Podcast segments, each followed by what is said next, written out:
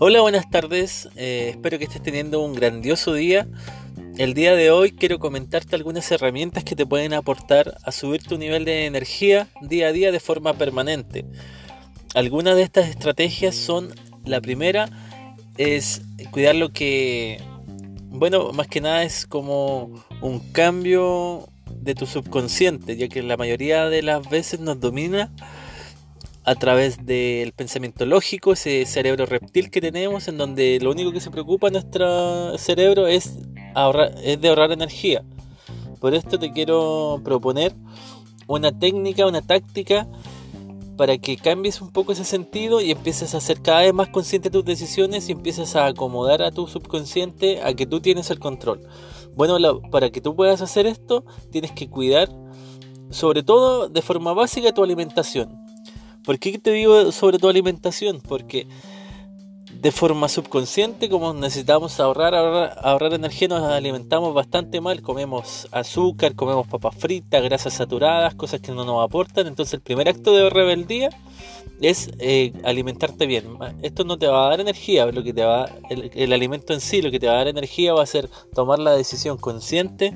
de cuidar tu cuerpo y de que tú tienes el control sobre ti mismo. Así que como primera medida,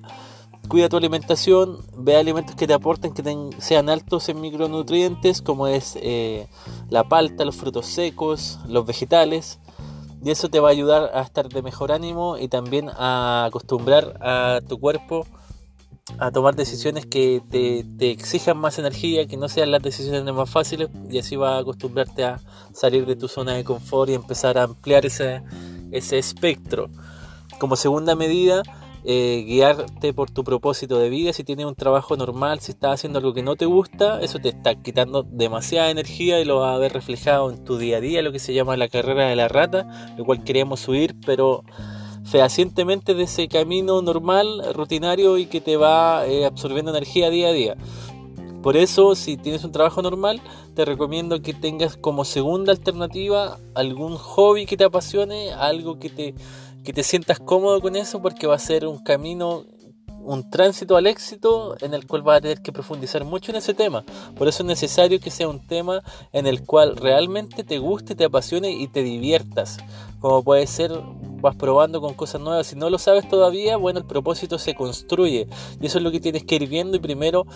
probablemente no sean las cosas que estés buscando, no sean las cosas que te acomoden al momento de elegir algo, pero ya sabiendo qué es lo que no te gusta, va a ir descartando y va a ir sabiendo cada vez más cuál es tu perfil de persona, vas a saber bien cómo hilar más fino y cómo sacarle filo a esa actividad en la cual estás haciendo, ya sea deportiva, trekking, eh, oratoria, marketing, negocios, relaciones o contabilidad, etcétera. Y como último punto,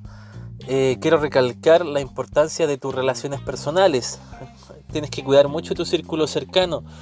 Esto te va a dar mucha energía porque hay gente muchas veces que las queremos, las, las amamos,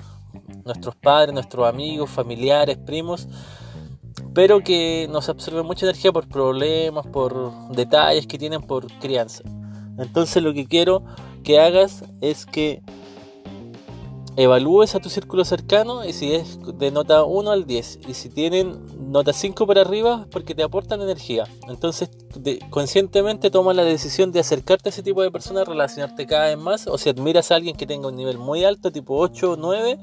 eh, que lo inviten, no sé, a tomar un café, que compartas 10 minutos con esa persona y te vas a dar cuenta que va a cambiar un poco tu, tu campo magnético, tu nivel energético y vas a andar con una como refrescado, como enérgico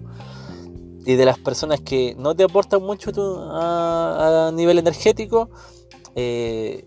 no pasar tanto tiempo con ellos no, no, es tanto como que las ataques o como que le digas que ya no que ya no las quieres en tu vida, pero sí vas a tener que tomar la decisión consciente de verlas cada vez menos aunque sean familiares cercanos a ti porque es muy complicado cambiar a una persona y eso requiere mucha energía aparte. Así que mejorando el promedio de energía con el que te relacionas, va a mejorar por ende tu energía total con la cual actúas día a día. Y esto es algo que a mí personalmente me ha funcionado demasiado, en el que ya no siento fuga de energía por problemas ajenos y puedo cuidar más de mí y puedo cuidar más mi energía y así también puedo aportarle a las personas de una mejor forma porque hacer emprendimiento, hacer negocio, hacer cualquier actividad, sobre todo si, es una actividad nueva, requiere mucha energía y tomando estos tres tips te van a ayudar para poder eh, hacerlo de una forma adecuada, cada vez mejor y conservando tu energía que es súper importante.